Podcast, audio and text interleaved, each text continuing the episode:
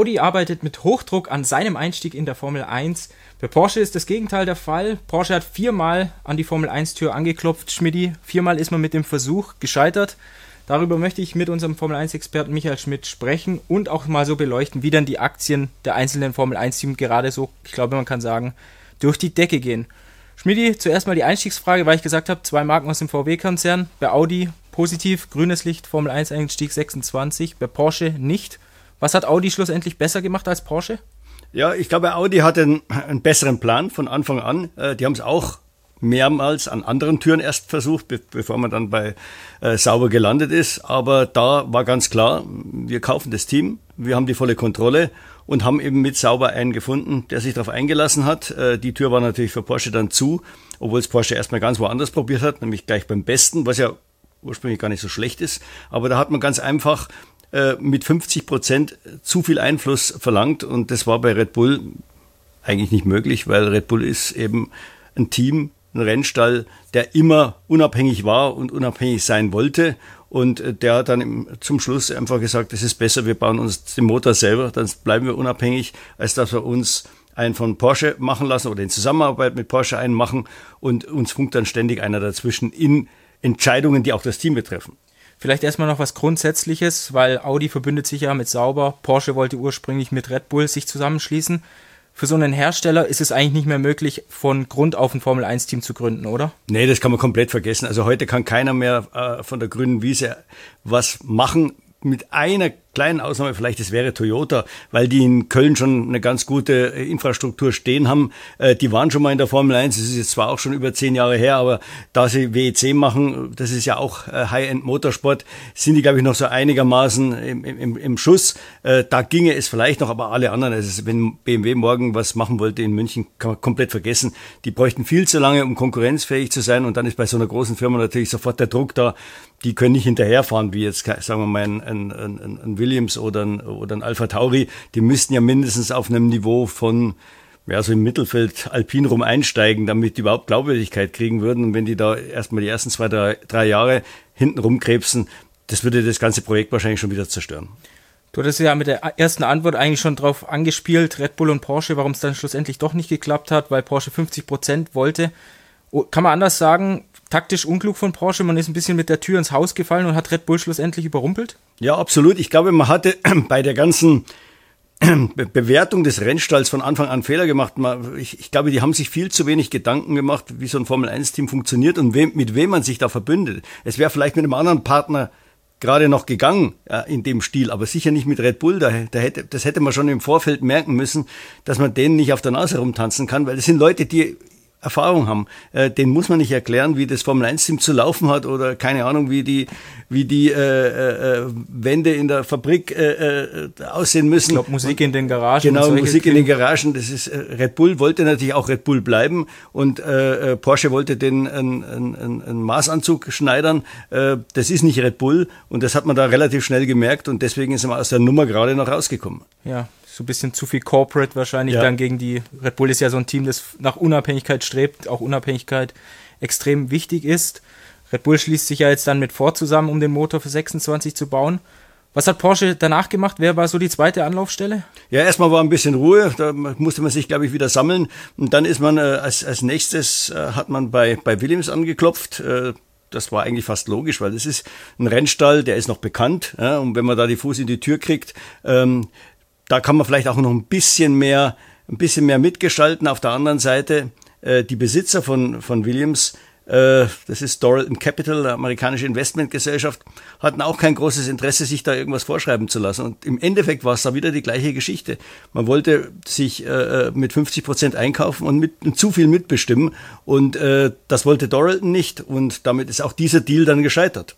50 Prozent, was hätte es ungefähr gekostet? Was kursieren da so für Summen im Fahrerlager? Also für eine 50 Prozent bei Williams hätte man eine halbe Milliarde, also 500 Millionen äh, Dollar auf den Tisch legen müssen. Das heißt, das Team ist ungefähr eine Milliarde wert. Ja, was ja eigentlich zeigt, wie irre die Formel 1 Aktien von den einzelnen Teams gerade hochgehen. Ich glaube, Doralton 2020 im Sommer, wenn ich mich recht ja. erinnere, hat Williams gekauft, 150 Millionen Dollar 150 ungefähr. Millionen, genau, ja. Also der, der Wert ist irre gestiegen in der, in der letzten Zeit, so wie der Wert der Formel 1 gestiegen ist. Davon profitieren natürlich auch die Teams. Da kann man dann sich ungefähr hoch hochrechnen, was ein Red Bull heute kosten würde oder ein Mercedes. Äh, das ist natürlich auch deutlich höher, aber im Prinzip ist fast keiner mehr unter einer Milliarde.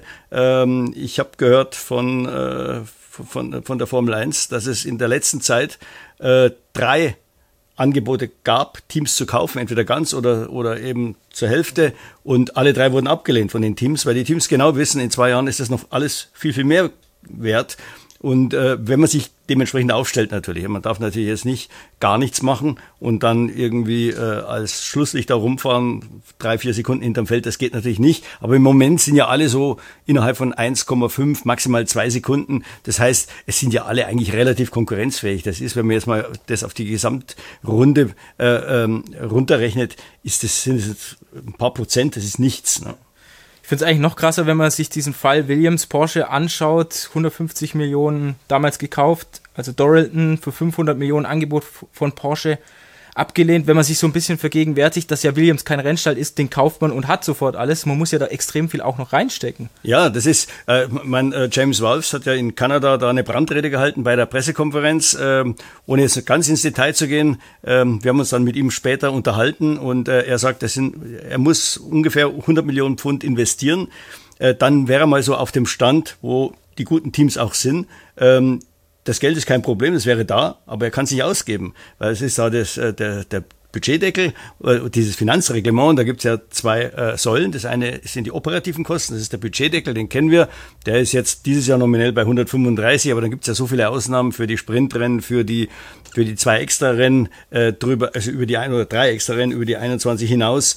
Ähm, dann gibt's noch äh, die, äh, die Inflationszulage, da sind wir ungefähr bis bei etwas über 150 Millionen. Das sind die operativen Kosten und da gibt es noch die sogenannten Capital Expenditures. Das sind die Kapitalinvestitionen, also für alle mögliche Infrastruktur. Dazu zählt nicht die Fabrik, die kann man immer bauen. Äh, die ist immer frei. Äh, Mercedes wird das jetzt tun. Äh, die werden ihre Fabrik, die ja auch schon ein bisschen in die Jahre geraten ist, die so ein bisschen auf mehrere Gebäude, du warst ja auch schon dort verteilt ist, wird, da wird man auch so ein Silicon Valley jetzt hinstellen.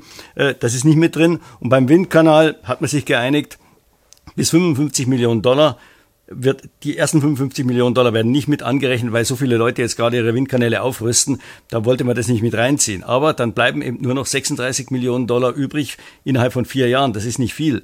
Äh, jetzt sind einige Teams, die müssen da und dort nachbessern. Da geht das. Also Alpine ist mit dem Simulator und einem Getriebeprüfstand dann schon fast an der Grenze. Auch die versuchen dass diese sogenannten CapEx, so wird es abgekürzt, nach oben gehen, um da ein bisschen mehr reinzukriegen. Ähm, aber bei Williams ist eben so viel, das, das geht nicht, das sind Prüfstände, das ist Windkanal, das ist Simulator, das ist die Software, die, die wirklich schweineteuer ist. Ähm, James Rawls hat ja dann auch erzählt, es gibt eine Software, also ihr kennt das natürlich von Mercedes, ja. es gibt eine Software, in der werden alle Teile quasi registriert, so ein Formel-1-Auto hat ungefähr 17.000 Teile, ähm, wo, wann sie von wem designt wurden, wann sie raus sind aus der Designabteilung, wann sie in die Produktion gegangen sind, wie viele Teile davon produziert werden, wie lange das dauert, wo sie gerade sich befinden, wie lang die Lebensdauer ist, wie, wie die Geschichte jedes einzelnen Teils war, was es gemacht hat, wo das zum Einsatz kam, ob es kaputt gegangen ist oder nicht. Und das ist eine Software, also ich glaube, die wird, die, die Grundsoftware äh, gibt es von SAP und dann wird die natürlich maßgeschneidert für jedes Team. Deswegen ist diese Software so teuer. Das sind zweistellige Millionensummen und er braucht es, weil im Moment sagt er, bei uns ist es so, da irgendein Designer zeichnet irgendeinen Teil, dann geht es in die Produktionsabteilung und dann weiß keiner mehr, wo das ist. Es verschwindet in einem schwarzen Loch. Da werden E-Mails von A nach B geschickt und das dauert natürlich ewig. Deswegen zum Beispiel dieses Upgrade, was Williams jetzt gebracht hat, das war ja fast so groß oder eigentlich so groß wie das von Mercedes. Der Mercedes hat sein Upgrade abgesegnet kurz vor Jeddah, also nach dem Saisonauftakt und es wäre fertig gewesen in Imola. Bei dem Grand Prix, der nicht stattgefunden hat, kam ja dann in Monte Carlo. Der Williams hat sein Upgrade das wie gesagt ungefähr genauso groß ist, abgesegnet vor dem Saisonstart. Und es ist gekommen jetzt in Kanada, also viel später, und das auch nur mit einem einzigen Kit. Also der, der Sergeant muss noch warten bis Österreich. Das zeigt schon mal, wie viel höher die Geschwindigkeit bei Mercedes ist.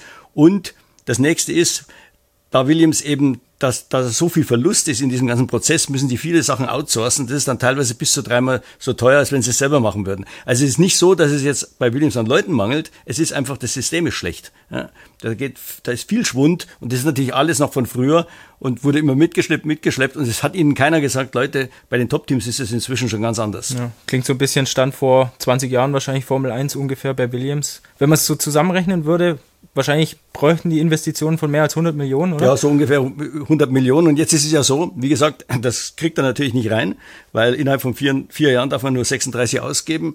Jetzt gibt es da gewisse Sonderregelungen, also zum Beispiel Aston Martin, die haben ja auch alles neu gebaut. Die Fabrik ist jetzt gerade fertig geworden. Windkanal-Simulator gibt's dann nächstes Jahr. Die haben schon einen Teil dieser Investitionen noch vor der Budget Cap Zeit äh, äh, angelegt. Auf der anderen Seite brauchten sie dann, weil es dann trotzdem über die Grenze hinausging, äh, die Genehmigung der anderen Teams, die wurde ihnen damals gegeben. Äh, zum Beispiel Williams war natürlich auch einer, der gesagt hat, ja. Ähm, und äh, dann gibt's jetzt Alpine, die müssen aufrüsten. Red Bull baut einen neuen Windkanal. Also es wird überall gerade aufgerüstet. Und ähm, und wenn man dann über die Grenze hinausgeht, bräuchte man eigentlich die Zustimmung aller anderen Teams. Äh, und da hat Williams im Moment gerade das Gefühl, die kriegen sie nicht. Weil die Teams natürlich merken, die wollen sich keine neuen Konkurrenten ins Boot holen. Die sagen, bleib mal bei deinen 36 Millionen. Oder wenn jetzt so ein Alpin, der ein bisschen mehr braucht als diese 36 Millionen, der sagt, okay, ich brauche einen Simulator und ich brauche einen Getriebeprüfstand, das kriegst du auch, aber mehr kriegst du nicht. Also so, so wird da geschachert gerade im Moment. Und deswegen ist eben jetzt äh, James Vowles in die Offensive gegangen, hat gesagt, Leute, das ist unfair. Ja? Er hat dann den intern auch äh, Zahlen präsentiert, was die anderen Teams, die in England äh, stationiert sind, weil nur da kann er einschätzen, was sie ausgeben. Das kann man ja bei der englischen Handelskammer nachschauen, äh, was die anderen Teams im Verlauf der letzten 15 Jahre ausgegeben haben. Und äh, er sagt, die sind jetzt auf diesem, auf diesem Level und ich habe eigentlich das Recht, auch auf diesem Level zu sein. Bei den operativen Kosten ist ja klar, muss, müssen ja alle, äh, dürfen alle nur gleich viel ausgeben. Und äh, deswegen äh, sagt er, also Red Bull hat, glaube ich, 223 Millionen Pfund ausgegeben in den letzten 15 Jahren, also nur für Infrastruktur. Ja. Und da zählt jetzt mal die Fabrik nicht dazu, sondern also eigentlich nur Gerätschaften, Werkzeuge. Ähm, Mercedes waren es 190 Millionen, äh, Alpine waren es, glaube ich, 105 Millionen. Die sind ja in Enstone, also es war ein französisches Team, aber das Team sitzt in Enstone, deswegen wird es registriert in England. Äh, McLaren waren 87 und Williams bei 61. Also da sieht man schon mal den Unterschied, was in den letzten 15 Jahren passiert ist. Jetzt nur Werkzeuge und sonst nichts. Und McLaren investiert ja jetzt aktuell noch mit genau. neuem Windkanal, neuem Simulator ja. richtig viel. Wenn wir es nochmal auf Porsche rüberdrehen, Williams jetzt ein Team, wo man viel reinstecken hätte müssen. Trotzdem wird schon mit einer Milliarde, eine Milliarde bewertet. Porsche wurde trotzdem abgelehnt. Wo ist man dann als nächstes hingegangen? Was war so die dritte Anlaufstelle von Porsche? Ja, die dritte Anlaufstelle war dann, waren die üblichen Verdächtigen natürlich äh, McLaren und die vierte war, müssen wir gleich zu, ja. zusammenfassen, war Aston Martin.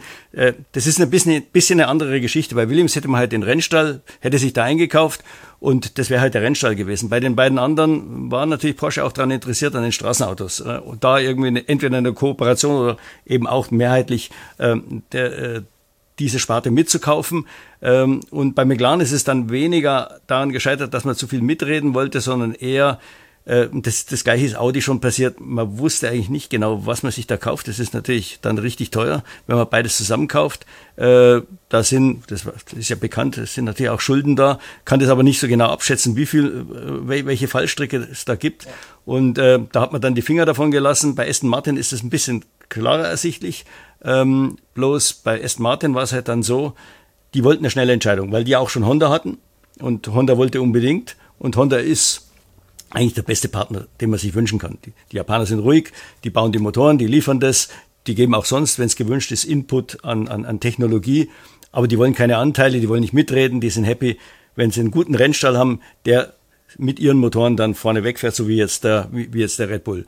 Äh, das Dumme war eben, wie gesagt, Aston Martin brauchte eine schnelle Entscheidung und es ging da ein paar Wochen nur.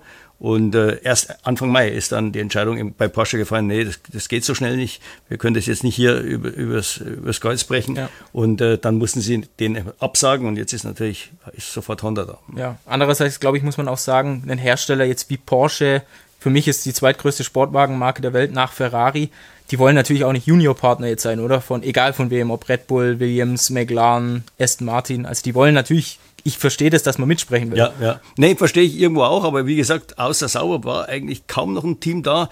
Man könnte vielleicht noch mit dem Haas äh, verhandeln, aber der Haas ist momentan eben an äh, Ferrari gebunden und dieses Gebundensein an Ferrari, das betrifft ja nicht nur den Motor, sondern auch 70, 60, 70 Prozent des Autos. Das heißt, der Haas könnte im Moment gar nicht auf eigenen Füßen stehen, weil er verschiedene Sachen beim Auto nie gebaut hat. Ja, der hat nie eine Aufhängung gebaut, der hat nie ein Getriebe gebaut. Das müsste der erstmal aufbauen. Ja. Und dann wäre er natürlich unheimlich attraktiv. Und ich, ich glaube im Moment, so was ich von Günther Steiner höre, hat auch Gene Haas kein großes Interesse daran zu verkaufen, weil er natürlich da eine Chance sieht. Und ähm, es ist schon mittelfristig der Plan bei Haas, mehr, mehr Sachen selbst zu machen, als man es jetzt tut, weil man ganz genau weiß, da sitzt man so ein bisschen in der Falle. Es ist jetzt egal, ob man an, an Ferrari dranhängt oder an Mercedes oder wem auch immer. Äh, man, man muss schon gewisse Eigenständigkeit haben, damit es interessant wird, dann auch für so einen Hersteller mit einzusteigen. Es hieß ja immer, dass Red Bull den Motor hätte bauen sollen, Porsche dann den Elektroanteil.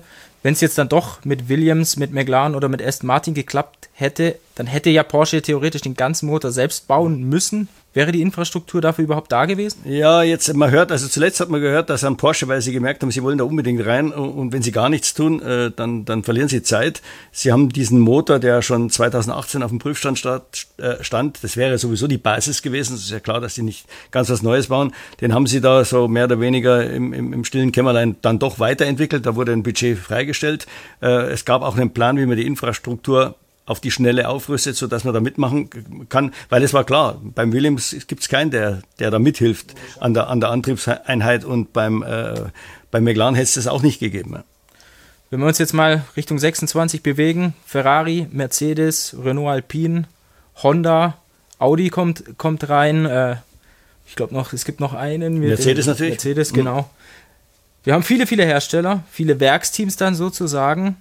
Muss man 26 ein Werksteam ein, sein? Braucht man wirklich einen maßgeschneiderten Motor oder wenn wir jetzt zum Beispiel an ein Traditionsteam wie McLaren denken, reicht es auch Kunde zu sein? Ich glaube, es wird immer schwieriger, nur Kunde zu sein, weil man sieht das ja jetzt schon so ein bisschen, äh, wenn man dann wirklich ganz vorne mitfahren will und man will einfach um, den, um gewisse Freiheiten beim Unterboden zu haben, den zu gestalten. Man hat beim Red Bull ja gesehen, dass der hinten nochmal zwei extra Kanäle hat. Das ging nur, geht nur, weil das Getriebe extrem schmal baut im unteren Bereich. Da kann man schlecht zu Mercedes gehen und sagen, ich brauche das so. Der Mercedes baut das Getriebe so, wie er es will, wie es für ihn am besten ist. Und das muss er halt dann schlucken. Ähm, und das wird wahrscheinlich mit den neuen Antriebseinheiten, die ja erfordern, dass das Auto sehr, sehr viel effizienter noch sein muss. Es wird wahrscheinlich wieder kleiner werden. Ähm, da wird, ist man einfach besser aufgestellt, wenn man alles im eigenen Haus machen kann, äh, weil äh, man dann wirklich nicht irgendwie abhängig ist und sich in irgendwelche, äh, äh, irgendwelche Fesseln anlegt äh, bei der Konstruktion. Also ich glaube, die, diese Antriebseinheiten werden so kompliziert und das, das greift viel mehr ins Auto ein als jetzt. Wie gesagt, das Auto muss viel effizienter werden, weil äh, man muss diese die die Leistung irgendwie rekuperieren und äh, das geht natürlich nicht mit viel Luftwiderstand. Die Autos werden lange rollen auf der Geraden. Ähm, wie gesagt, sie werden vermutlich ein bisschen schmaler werden, wahrscheinlich kürzer werden. Ähm, und auch auf der Getriebeseite wird sich da einiges tun. Es werden nur noch sechs statt acht Gänge äh, sein, vermutlich. Äh, und möglicherweise kommt auch noch das ein oder andere dazu. Äh, also wie gesagt, es ist, da ist man schon gut beraten, wenn man, äh, wenn man alles selbst macht. Ja, ich glaube, das 2026er Auto müssen wir in einem Video nochmal extra beleuchten, ja. weil es ja da schon einige Details gibt und in welche Richtung die ganze Nummer geht. Ganz zum Schluss, abschließende Frage, Schmidti. Porsche Tür endgültig zu, für die, was die Formel 1 angeht, oder ist doch noch irgendwo ein Spalt?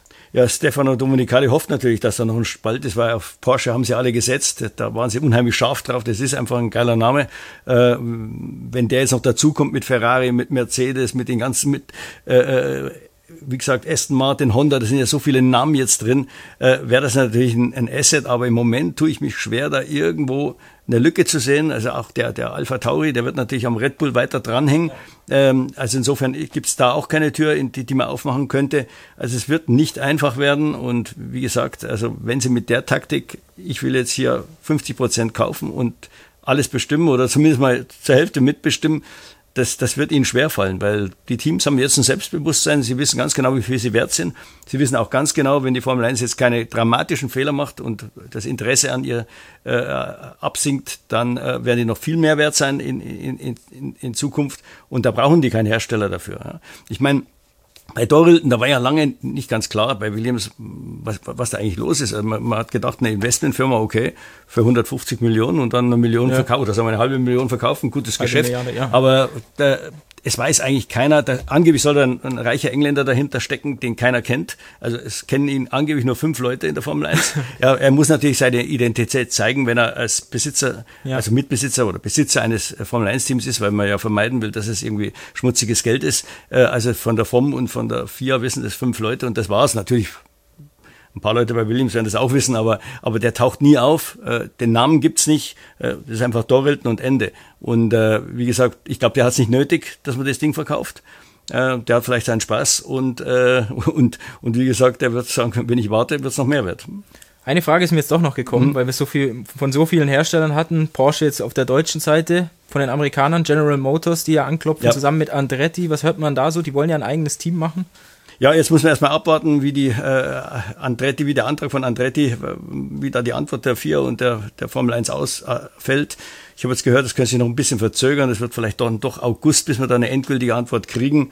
Äh, ich würde mal sagen, ja, so gefühlsmäßig äh, wird das wahrscheinlich auf Ablehnung stößen, stoßen. Und dann muss man mal schauen, wie wichtig es äh, GM ist, dann doch in der Formel 1 äh, was zu machen. Und äh, ob sie sich dann an irgendjemand dranhängen können oder ob sie es wirklich im Alleingang machen, wäre natürlich eine tolle Sache, aber das ist, ist eine ganz riskante Nummer, weil jetzt GM natürlich nicht die große Erfahrung hat mit diesen Hochleistungsmotoren machen zwar eine gute Figur da in, in Le Mans, aber das ist eine ganz andere Nummer hier in der Formel 1. Und ähm, wie gesagt, äh, da jetzt was im Alleingang zu machen und sich dann einem Team anzubieten, ist schon eine riskante Nummer. Man müsste sich vielleicht dann mit so einem wie, wie Mario Ilien zusammentun, der ja schon Erfahrung mit diesen Motoren hat, weil er bei Honda mit in der Entwicklung drin war oder immer noch ist. Aber im Moment hat äh, Ilmor einen Vertrag mit Honda und der, glaube ich, geht noch eine ganze Weile. Also das ist jetzt nicht so einfach, sich den da zu holen. Äh, in der Indica sind die beiden zwar zusammen, aber wie gesagt, Formel 1 ist dann anderes, eine andere Schiene und äh, da ist äh, Ilmor freigestellt und Ilmor hat halt im Moment, als, oder der Partner von Ilmor ist Honda und nicht, nicht GM. Dann sage ich vielen Dank, Schmidti, für diese Folge Formel Schmidt. Und jetzt seid ihr dran. Lasst uns doch in den Kommentaren wissen, was ihr zu diesen gescheiterten Versuchen von Porsche denkt. Also, ja, Red Bull hatten wir Aston Martin, McLaren und Williams. Hätte es da vielleicht doch aus eurer Sicht irgendwo perfekt gepasst mit Porsche und der Formel 1.